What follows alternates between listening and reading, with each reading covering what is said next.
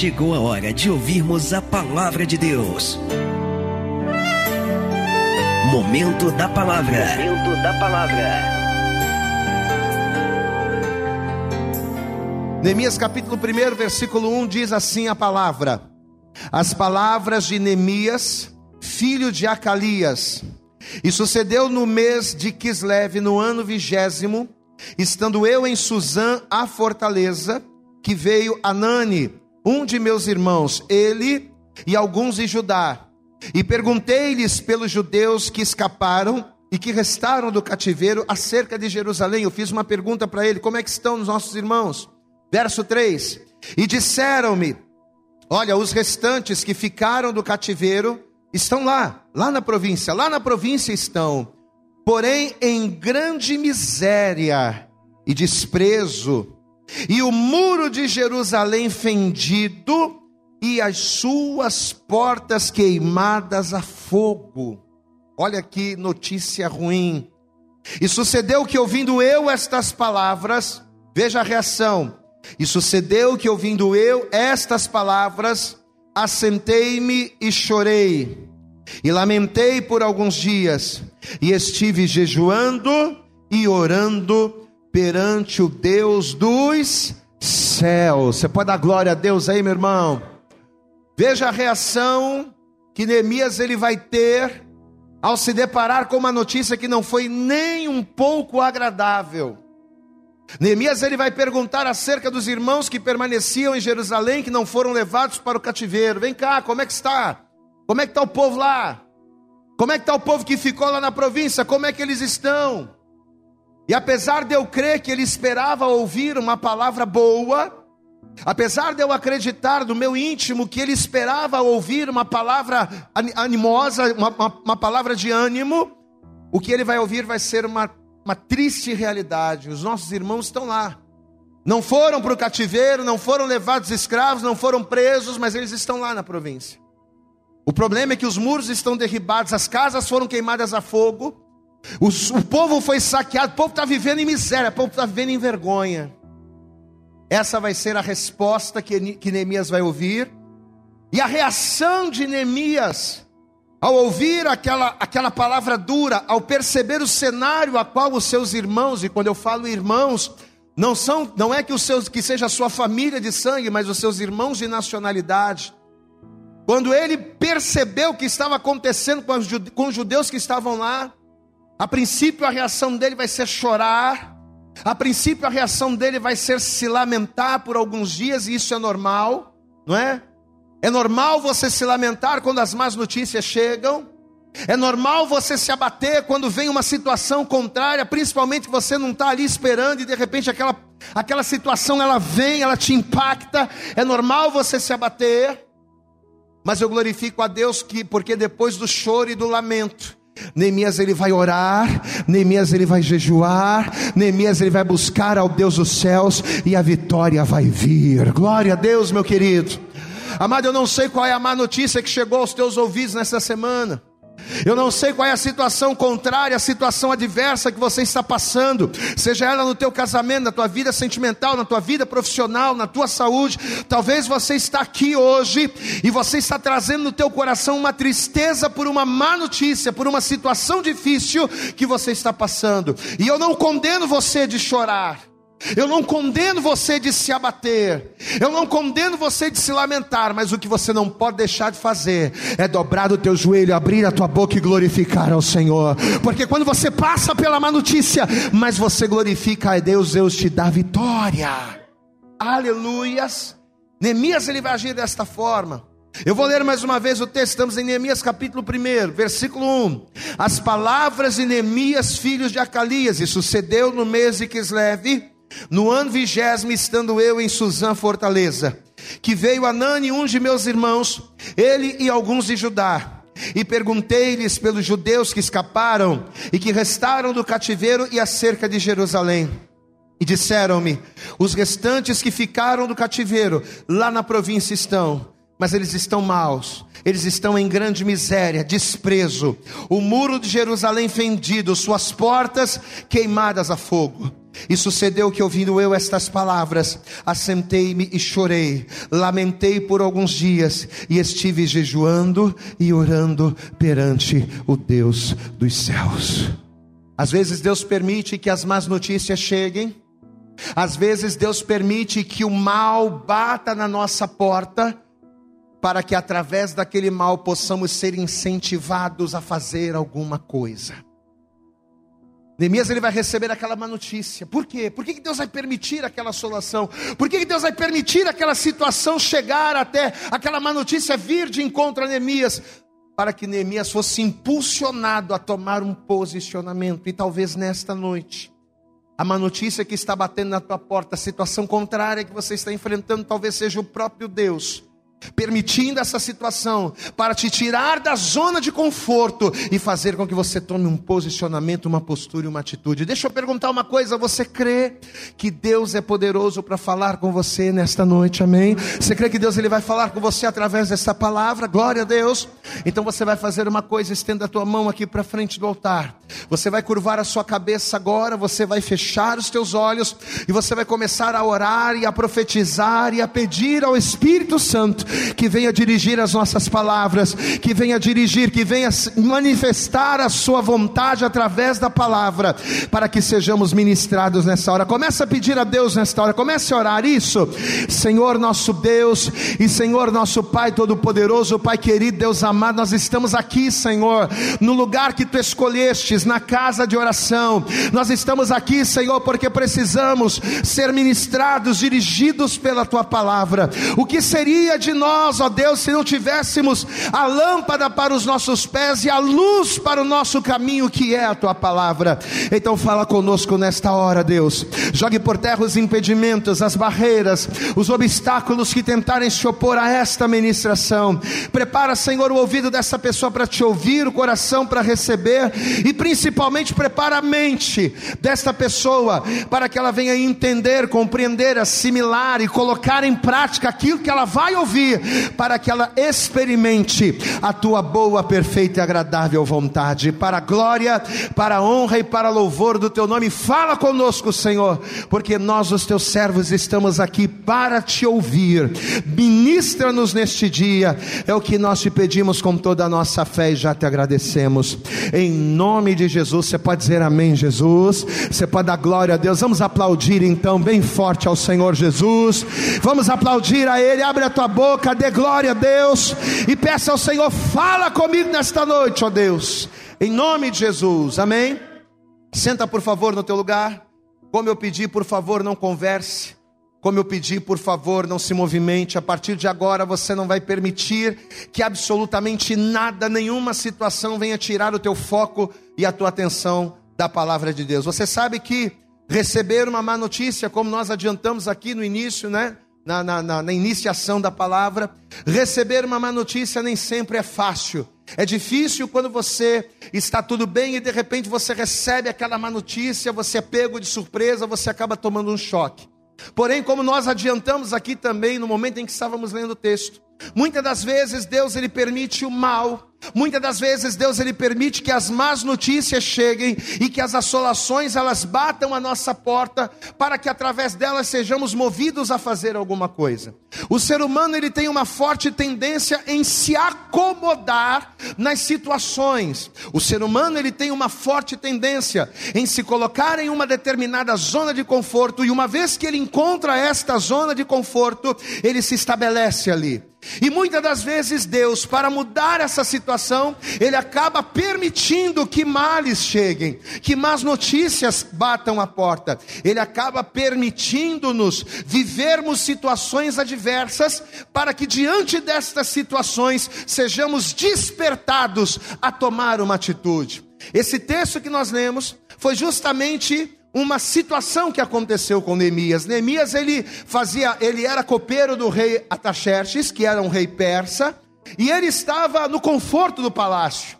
Neemias ele era um homem que estava em uma posição privilegiada. Ele era judeu, ele era do povo de Deus, mas ele estava na fortaleza de Suzã. Ele estava num lugar de segurança. Ele estava num lugar de estabilidade. Ele estava naquilo que podemos chamar de zona de conforto. E diz a palavra que ali Neemias ele vai encontrar um dos judeus, pessoas que sabiam exatamente a situação de Jerusalém.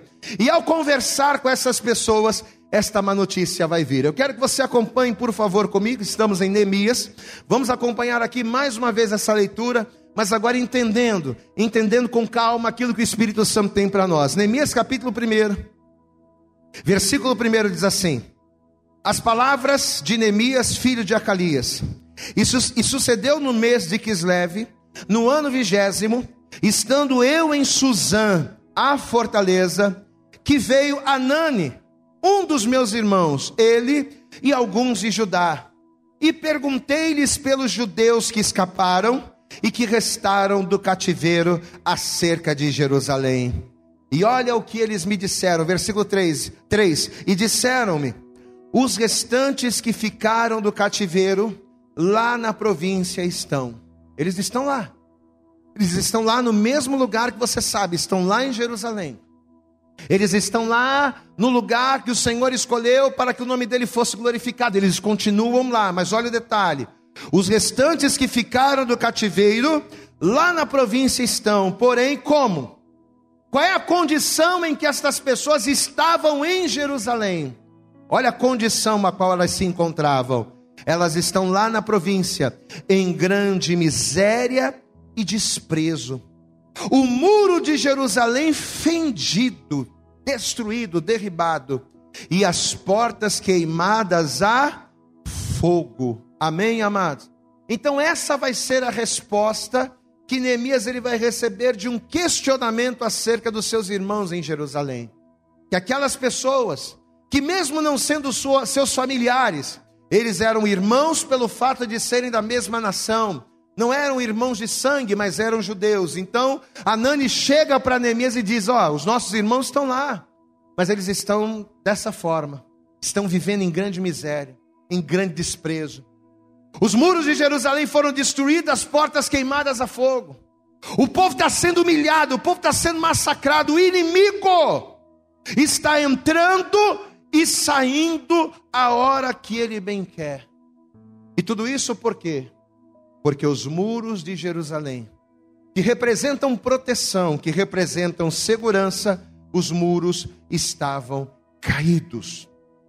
Amados, a mensagem de hoje ela vai estar direcionada basicamente para esses muros de Jerusalém, para os muros que foram derribados, para esses muros que têm uma representatividade muito grande para nós, porque no entendimento da palavra, os muros de Jerusalém, eles têm um duplo significado. Fisicamente falando, naturalmente falando, para Jerusalém, os muros eles representavam salvação. Os muros eles representavam proteção. Uma casa sem muros é uma casa exposta. Qualquer um pode invadir um terreno, qualquer um pode invadir um quintal de uma casa que não tem muros. Por quê? Porque é uma casa exposta. Uma casa cercada, uma casa que tem cercas em seu redor, é uma casa muito desamparada. Qualquer um pode invadir, qualquer bicho pode entrar, qualquer pessoa pode invadir. Agora, uma vez que eu tenho uma casa e essa casa é cercada de muros, os muros eles têm a finalidade de inibir a ação externa. Ainda que alguém queira invadir a minha propriedade, mas se ela vê o tamanho do muro, ela vai pensar duas, três, quatro vezes antes de fazer qualquer investida. Porque o muro, ele representa salvação. O muro representa proteção, representa segurança. E uma vez que nós estamos de trás dos muros, nos beneficiamos por esta salvação, por esta proteção, por essa segurança que o muro nos traz. E espiritualmente falando, para nós, este muro também representa a mesma coisa. Os muros espiritualmente falando na vida do cristão, os muros espiritualmente falando na, na vida daquele que conhece a Deus, que serve a Deus, representam o que? a nossa vida com Deus, a nossa comunhão com Deus que traz salvação. O que, que representam os muros na vida do, do crente? Representa a minha comunhão com Deus. Quanto mais firme com Deus eu estou, quanto mais alicerçado em Deus eu estou, mais altos e mais firmes são os meus muros. Ainda que o inimigo ele tente entrar, ainda que o inimigo ele tente investir, Ainda que o inimigo ele tente se levantar com o objetivo de saquear aquilo que eu tenho, de saquear a minha vida, ele não consegue invadir, por quê? Porque o muro que está ao meu redor, e este muro representa a minha comunhão com Deus. O muro que está ao meu redor, a minha comunhão com Deus, ela traz segurança para a minha vida, ela traz estabilidade.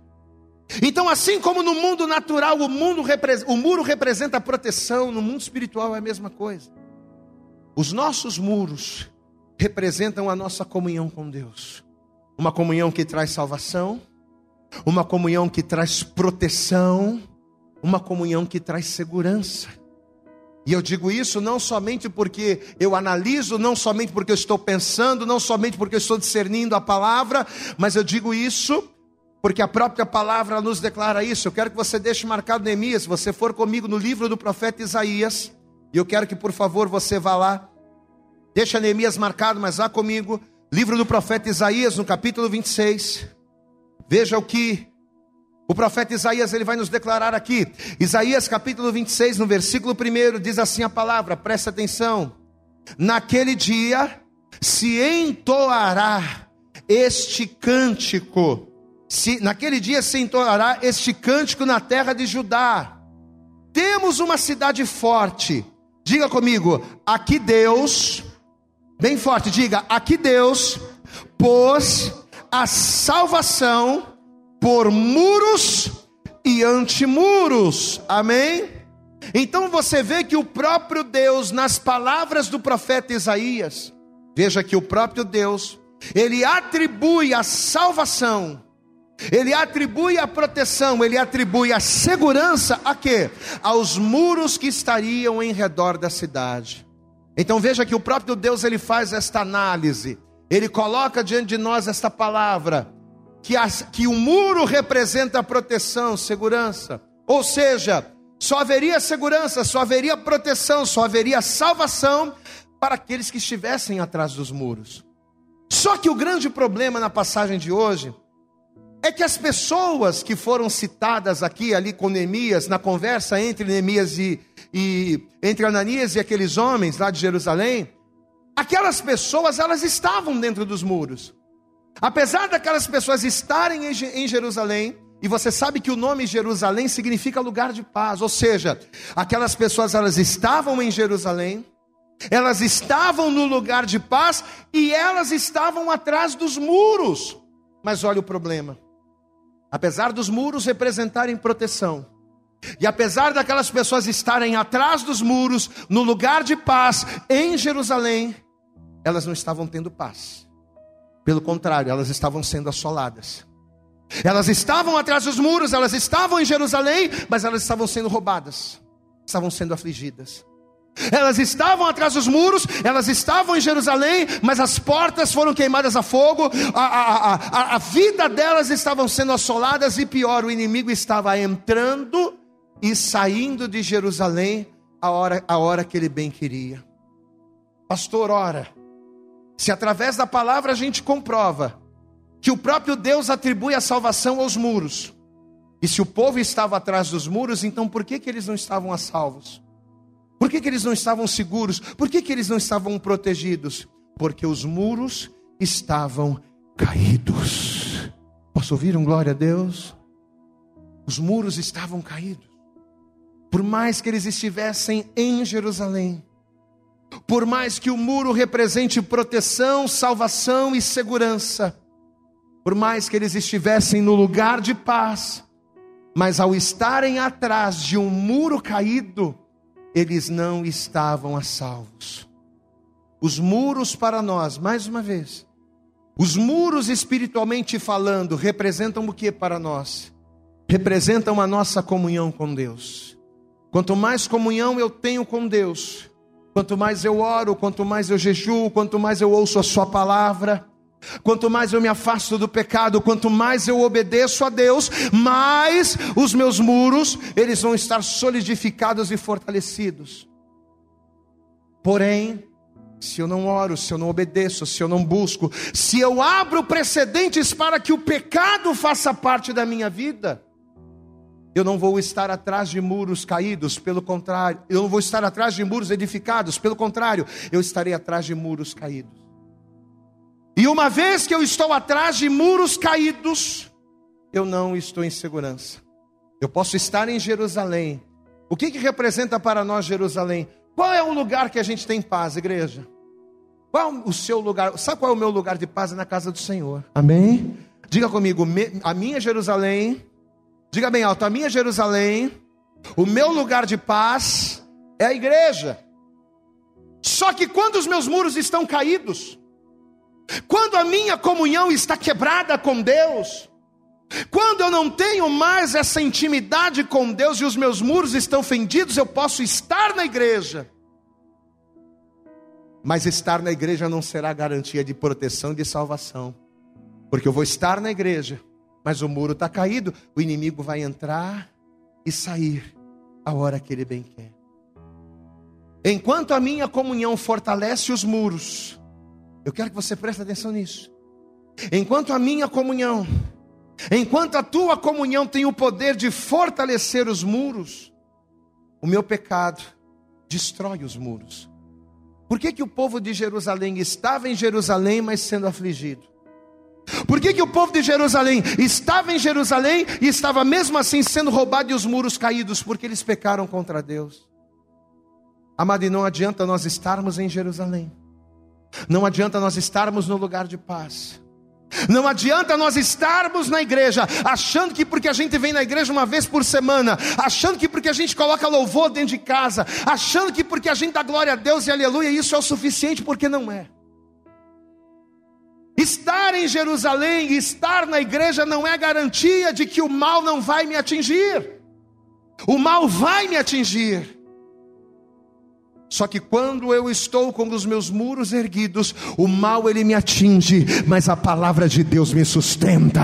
Quando eu estou com os meus muros erguidos, o mal ele vem, mas o Senhor, ele está à minha frente, ele guerreia a minha batalha, ele faz com que o inimigo caia por terra. Mas e quando eu não estou em comunhão?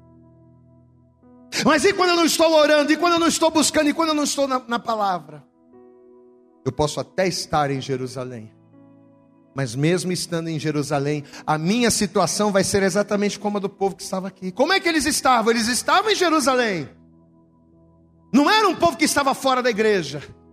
Não era um povo que estava desviado, não era um povo que estava afastado de Jerusalém, não. Era gente que estava em Jerusalém, mas estava em Jerusalém de qualquer maneira. Não adianta eu estar em Jerusalém mentindo, xingando palavrão, roubando, prostituindo, adulterando, não adianta. Não adianta eu estar em Jerusalém com a vida torta, porque a minha vida torta vai fazer com que o meu muro esteja caído, e muro caído não protege ninguém. Muro caído não inibe a ação do inimigo na minha vida. Amém, amados? Só que quantos de nós caímos no erro de achar que o simples fato de eu estar na igreja já é o suficiente, né? Ah, eu vou na igreja uma vez por semana. Pô, estou na igreja, entreguei minha vida para Jesus, estou indo lá, né? A pessoa acha que só o fato dela estar em Jerusalém, estar tá vindo na igreja, isso é o suficiente, não é. Não adianta você estar aqui com o seu corpo, mas não entregar o teu coração sobre o altar de Deus. Não adianta você estar no lugar físico chamado Jerusalém, mas não estar no lugar espiritual que é o coração do Senhor. Glória a Deus, amado. Quantos de nós que na nossa comodidade, agora a gente fala daquilo que a gente falou no início, da comodidade, da zona de conforto. Ah, eu já vou na igreja uma vez por semana, já devolvo o dízimo, então a pessoa acha que ela está fazendo até demais, né? Eu já vou na igreja uma vez por semana, eu já devolvo o dízimo, o que, que pastor quer mais? Eu não quero, eu não quero nada de você. Até porque o que você faz ou o que você deixa de fazer São coisas que vão produzir resultados na sua vida, não na minha. Ah, mas eu já devolvo o dízimo, eu já estou na igreja, e daí? Deus ele não te trouxe para cá só para você devolver o dízimo, para estar na igreja, para fazer número, para engrossar o coral. Deus ele trouxe você aqui para transformar a sua vida, para fortalecer os seus muros, para que quando o dia mal vier, o inimigo bata no teu muro e caia por terra, e o nome do Senhor seja glorificado na tua vida. Aleluias! É para isso que você está aqui, para ser fortalecido em Deus. Você sabe por quê que tem tanta gente com a vida, com o casamento destruído?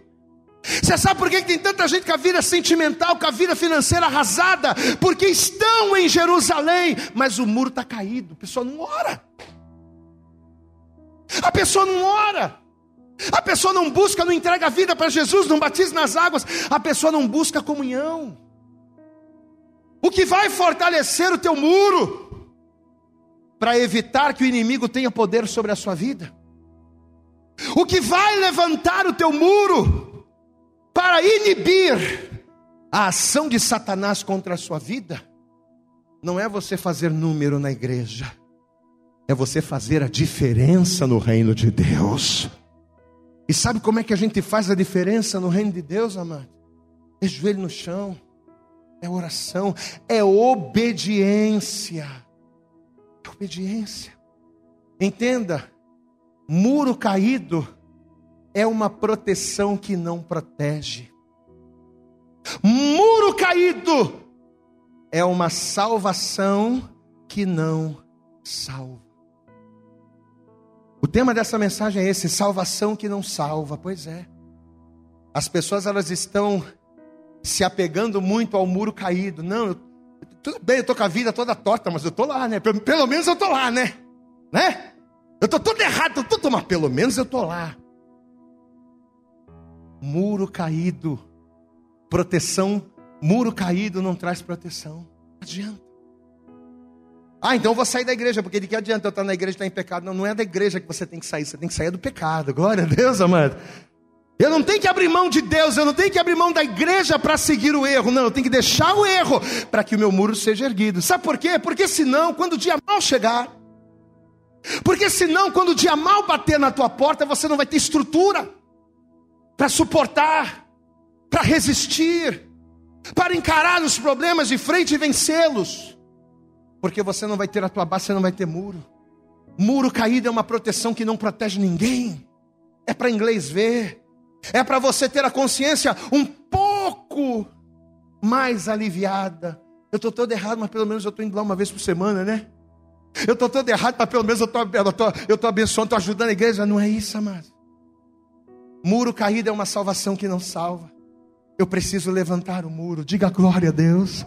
Você sabe por que Deus escolheu essa palavra e trouxe você aqui nessa noite? Para dizer a você, meu amado, que você precisa trabalhar, que você precisa se esforçar, que você precisa determinar, não ser abençoado, não ganhar o carro do ano ou a casa do ano, não impedir para Deus te abençoar, não. Você tem que estar aqui determinado a edificar o teu muro, para que quando o inimigo se levantar contra a tua vida, ele não venha prevalecer sobre você. O inimigo ele tem entrado e saído da vida conjugal, da vida profissional, da vida financeira de muita gente dentro da igreja. O inimigo ele tem entrado e saído dos casamentos e dos relacionamentos. Ele está fazendo bagunça na vida das pessoas. E por quê? Não é por falta de Jerusalém, é falta de ter consistência. O que está faltando não é Jerusalém, não é palavra, o que está faltando é consistência, é muro erguido. Diga comigo, eu estou aqui Está fraco demais. Diga, eu estou aqui para levantar meu muro. Amém? Porque não adianta, uma vez que o muro está caído, não adianta sentar e chorar, uh, né? Não adianta você dar uma de coitadinho, não adianta você só chorar. Como também não adianta você só orar. Vamos pegar o Neemias. Qual foi a notícia que o Neemias recebeu? Ih, Neemias, nossos irmãos lá em Jerusalém eles estão sendo envergonhados, eles estão passando por uma situação terrível, a coisa tá, o pessoal está tá passando pela miséria, tá, a coisa está feia, Neemias. Aí qual vai ser a reação do Neemias quando ele recebeu aquela palavra? Qual vai ser a reação que o Neemias vai ter diante daquela palavra dura que ele vai receber? A princípio ele vai se, se lamentar, ele vai chorar. Ele vai chorar. Aí depois ele vai se lamentar. Glória a Deus, amado. Quem é que crê que Deus está falando com você nessa noite? Levanta a tua mão. Você crê que Deus está falando contigo? Assim como Neemias recebeu uma palavra, você também está recebendo uma palavra. E quando Deus ele libera uma palavra, Deus tem expectativas. Deus ele nunca lança a sua palavra vazia. Não. Quando Deus libera uma palavra, ele a libera com uma expectativa. E qual é a expectativa de Deus ao liberar uma palavra sobre a sua vida, sobre a minha vida, sobre as nossas vidas? É que ao ouvirmos esta palavra, a gente venha fazer alguma coisa. Ao ouvir a palavra, que a gente saia da zona de conforto, que a gente saia do comodismo, que a gente saia da mesmice, que a gente pare e pensa: peraí, eu não posso continuar com a vida do jeito que estou. Eu não posso continuar olhando o inimigo entrando, saindo, fazendo uma bagunça e de braço cruzado. Não, eu preciso tomar uma atitude. É isso que Deus espera. Então, quando aquela palavra dura veio sobre Neemias, a princípio o que ele fez? Ele chorou. Chorou a beça. Ah, o pessoal está lá em Jerusalém, inimigo está entrando, está saindo, queimou tudo. Ah, meu Deus do céu. Ah lá, destruíram os muros, quebraram o templo, queimaram os portões. A princípio ele vai chorar. Aí depois ele vai se lamentar. Só que aí depois o que, que Neemias vai fazer, igreja? Hã? Aqui, ó. Ó, ó. Chega de, chega de chorar. Ele vai se levantar.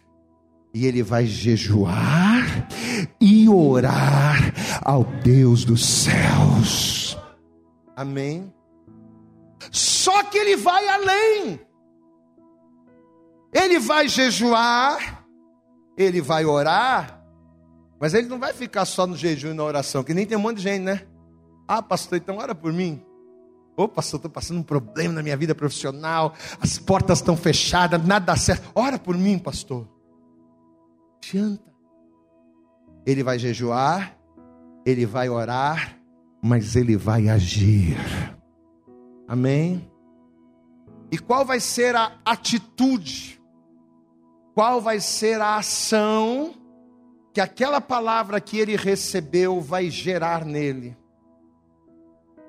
Ele vai reagir àquela palavra da seguinte forma: Eu vou me levantar, eu vou sair de Suzã e eu vou reedificar os muros de Jerusalém. O muro tá, o inimigo está entrando e saindo por quê? Porque o muro está caído.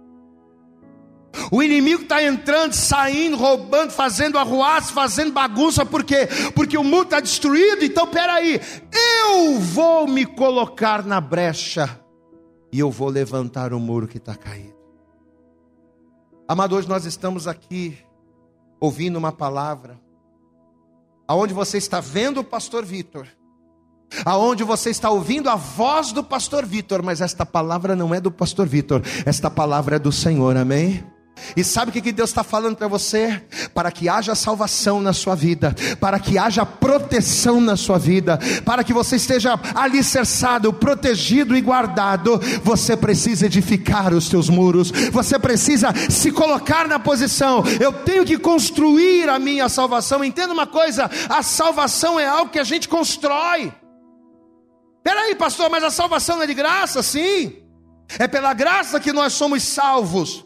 É pela graça que recebemos o benefício da salvação. Porém, uma vez que este benefício nos é entregue, eu preciso todos os dias construir a minha salvação através de escolhas que agradem a Deus, através de posicionamentos que agradem a Deus, até porque o que, que representa o muro? O muro representa a minha comunhão. Diga glória a Deus aí, meu irmão. E a comunhão é uma coisa que você precisa estar construindo todo dia. É fugindo do pecado, é fugindo da aparência do mal, é fugindo daquilo que vai desagradar a Deus, é fugindo daquilo que está fora da palavra. São essas coisas. A salvação ela é algo que se constrói. Ah, entreguei minha vida para Jesus, então estou salvo. Vai nessa. Vai nessa, vai pensando que porque você entregou a vida para Jesus, você batizou nas águas, você está salvo. Vai nessa. Vai nessa. Não vai você dobrar o teu joelho e pedir misericórdia a Deus todos os dias, não. Não vai você manter a tua vida de oração e infidelidade na palavra para você ver o que vai acontecer. Com todo o batismo nas águas, com tudo que você entregou a tua vida para Jesus, você vai com tudo para o inferno, meu irmão. Sabe por quê? Porque a salvação é de graça. Mas a comunhão que me mantém salvo, ela precisa ser construída gradativamente e dia após dia. E só tem uma forma de a gente fazer isso. Sabe como é que a gente edifica o muro? Sabe como é que é que a gente pega o muro derrubado, caído e levanta? Sabe como? Só tem uma forma. Só tem uma forma. É estando em comunhão na presença do Rei. Diga glória a Deus. É impossível o teu muro estar erguido se você estiver longe do Rei. É impossível você conseguir edificar e fortalecer o teu muro longe do rei. É impossível. Porque aquilo que você precisa, a força que você precisa, o ânimo que você precisa, a matéria-prima que você precisa para edificar o teu muro, quem é que vai te fornecer? É o rei. E quem é o nosso rei, amados? Hã? Quem é o nosso rei que quando nós o buscamos, ele nos liga ao Pai? Quem é esse rei? Hã? Quem é o rei que uma vez que nós andamos com ele, uma vez que nós uma vez que nós estamos no caminho dele, o caminho dele nos leva ao Pai. Quem é esse rei, igreja? Esse rei é Jesus Cristo, é o Rei dos Reis, é o Senhor dos Senhores. Levanta a tua mão, abra a tua boca, glorifica o Senhor, se agarra com o Rei dos Reis, porque é através dele que teu muro vai ser edificado e a tua vida vai ser fortalecida. Aleluias! Assim como na vida do Neemias, eu quero que você entenda isso. Olha aqui para mim, ó. Assim como na vida do Neemias, meu irmão, Deus tem uma grande obra de salvação na tua vida. Será que você não consegue entender isso? Será que você não consegue entender que Deus tem uma obra na sua vida? Deus quer salvar você, quer restaurar você, quer te dar uma vida plena nessa terra, até porque ao te dar uma vida plena nesta terra, a tua vida vai refletir a glória de Deus através de você. É interesse de Deus abençoar a sua vida para que o nome dele seja glorificado através de você. Deus tem esta obra, mas, porém, todavia, para que esta obra seja feita, eu preciso me indignar. Diga glória a Deus.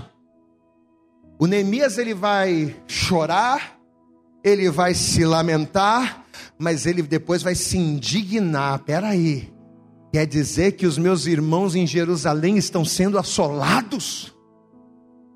Eles estão em Jerusalém e em Jerusalém estão sendo roubados? Eles estão em Jerusalém e eles estão sendo afligidos. Peraí, não.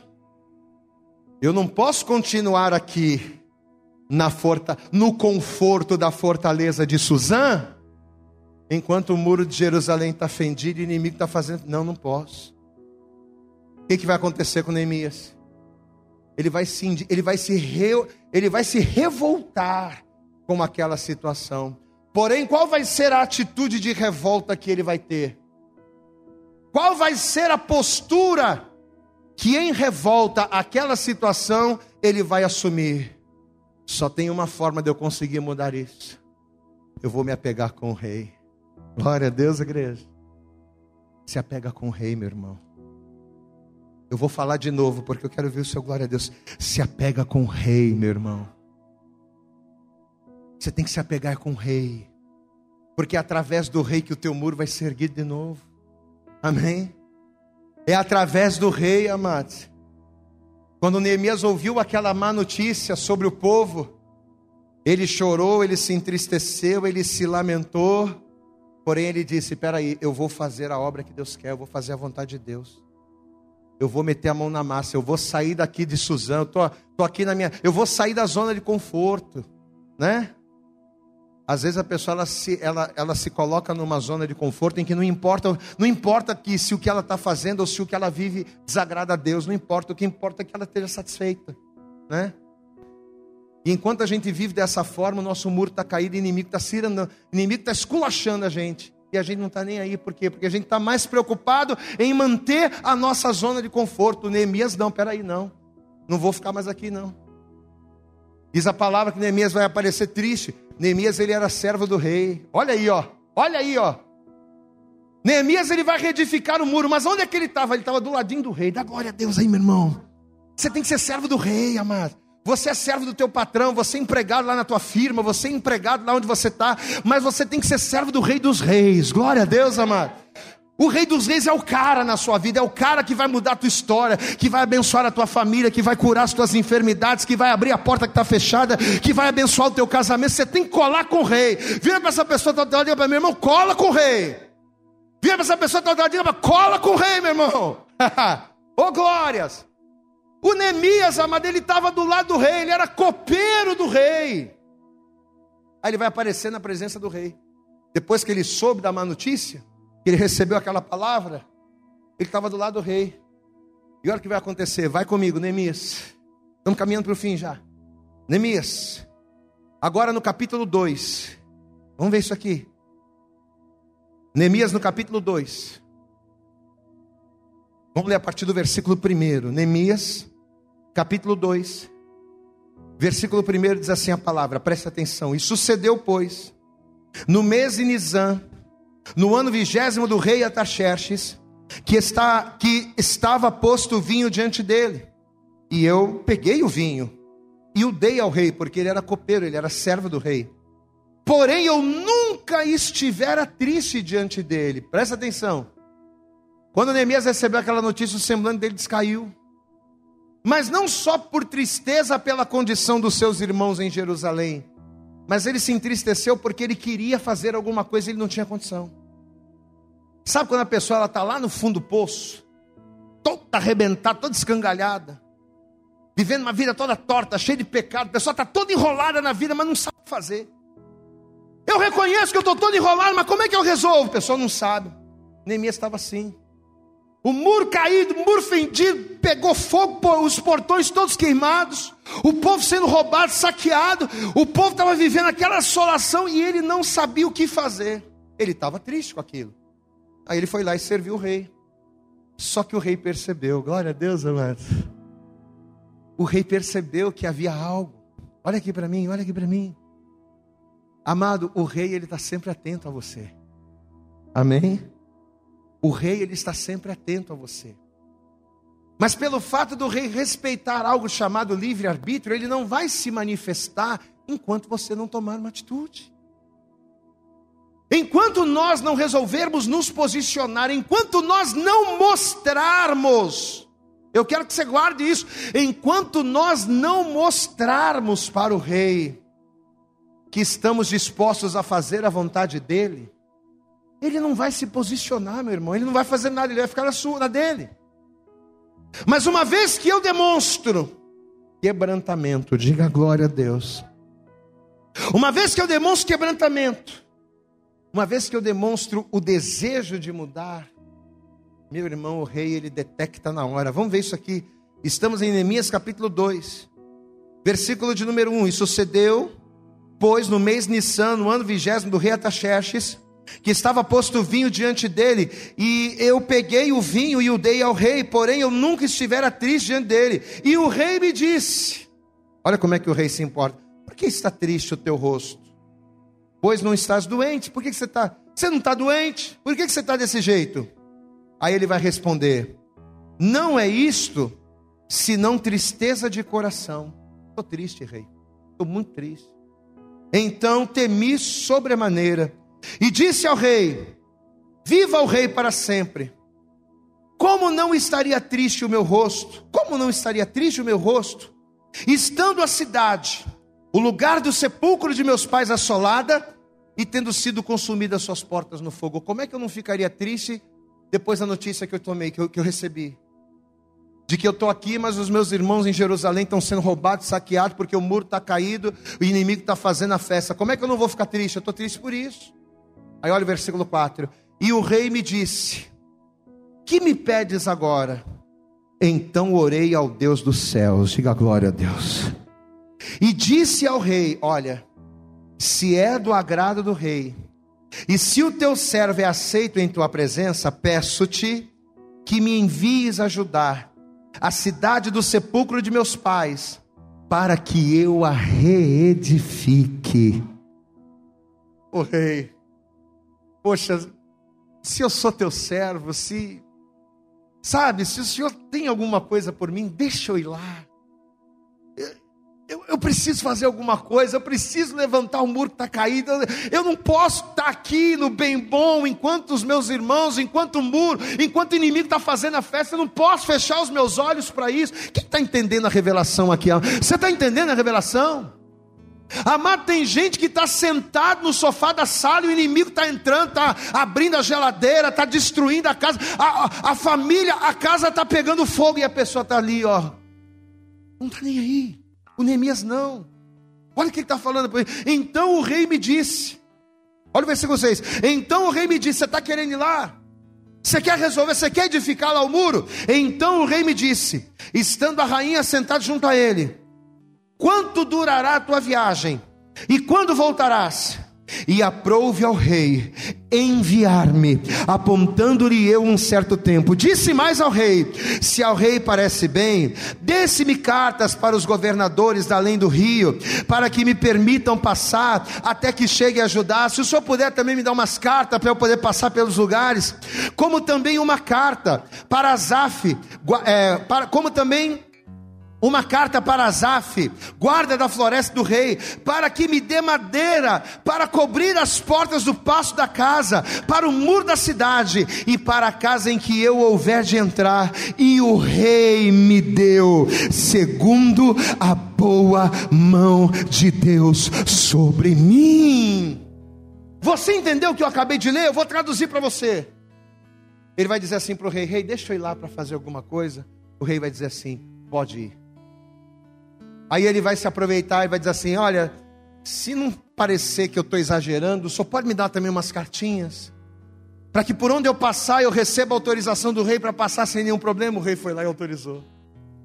Aí ele vai dizer: se não for pedir muito, só pode me arrumar também umas madeiras, um material, para que eu possa levar para Jerusalém e reedificar o muro. E o rei disse: É com meu aval, pega o que você precisar, vai lá e reedifica o muro que está caído. Você pode dar glória a Deus, meu irmão. Quando você está junto do rei, quando você tem comunhão com o rei, o rei te abençoa e te dá condições para erguer o teu muro. Diga glória a Deus. O rei não só liberou, presta atenção, o rei não só liberou ele mas como também deu todo o suporte que ele precisaria para a restauração dos muros. Amado, diga glória a Deus aí, vai. Amém? Olha a palavra que Deus está liberando sobre a tua vida nessa noite. Pastor, eu estou como Neemias. Eu estou olhando o inimigo entrando na minha família. Eu estou olhando o inimigo entrando na minha casa.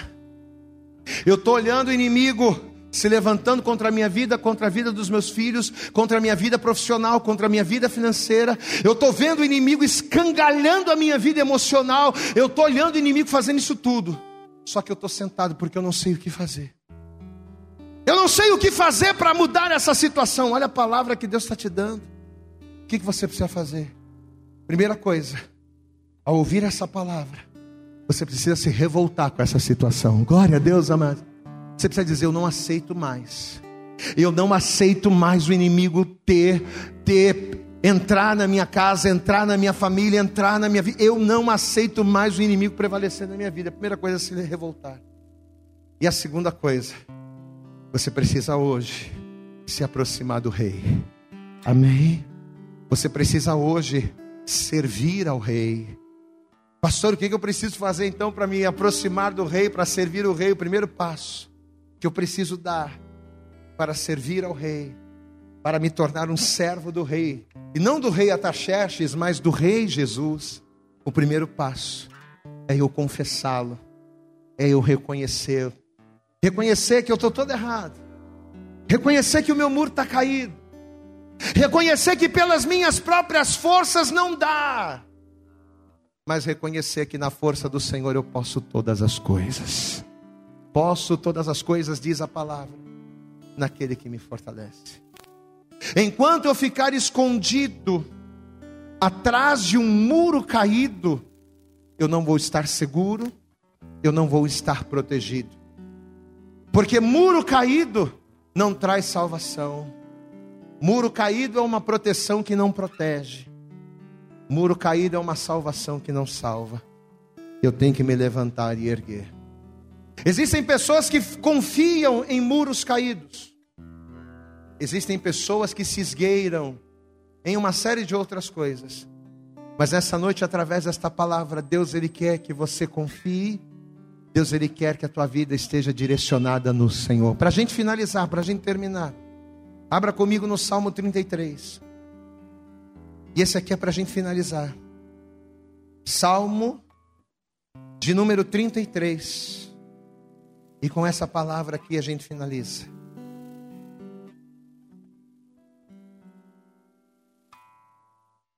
Salmo de número 33. Se você encontrou, diga glória a Deus. Amém. Posso ler? Salmo 33, versículo 16. E eu, com esta palavra a gente fecha. Eu quero que você tome posse dela. Salmo 33, versículo 16 diz assim: Não há rei, não há homem poderoso, por mais poderoso, ele pode ser um rei, mas não há rei que se salve com a grandeza de um exército. Nem o homem valente se livra pela muita força, não. O cavalo é vão para a segurança, não livra ninguém com a sua grande força. Eis que os olhos do Senhor estão sobre aqueles que o temem, sobre os que esperam na sua misericórdia para lhes livrar as almas da morte e para os conservar vivos na fome. A nossa alma espera não no muro caído, não na força do braço, a nossa alma espera no Senhor. Ele é o nosso auxílio, Ele é o nosso escudo. Você pode dar glória a Deus. Olha aqui para mim. Se nesta noite, se nesta hora, ao ouvir essa palavra, se o teu posicionamento for como o do Neemias, se você se revoltar com ela, mas não é se revoltar contra o pastor, ou se revoltar contra a igreja, ou se revoltar contra o profeta, não, é se revoltar contra a sua condição. Peraí, está acontecendo na minha vida a mesma coisa, o está entrando, saindo, está bagunçando, chega! É isso que Deus quer. Se nessa noite você se revoltar contra essa situação, e como atitude de revolta, se você disser a partir de hoje eu vou colar com o Rei dos Reis, a partir de hoje eu vou fechar com Ele, eu estou com Ele, pode ter certeza, o teu muro vai se levantar a tua proteção, a tua segurança vai se reerguer, e o inimigo até vai se levantar contra a tua vida, mas ele vai se levantar para cair, em nome de Jesus. Se coloque de pé em nome do Senhor, e assim que você se colocar de pé, de pé, você vai dar para Jesus agora a tua melhor salva de palmas. Mas vamos aplaudir isso, vamos aplaudir bem forte ao Senhor essa noite. Você pode abrir também a tua boca e dizer glória, glória a Deus. Eu acredito que essa mensagem falou poderosamente com você. Mas se você acredita que ela pode ajudar também uma outra pessoa que você gosta, ama ou admira, mande para ela. Compartilhe o link ou convide essa pessoa para seguir o nosso podcast. E creia que fazendo isso, ainda que não seja você a ministrar, além de nos ajudar, você estará cumprindo o ID de Deus. Deus abençoe você e até o nosso próximo conteúdo.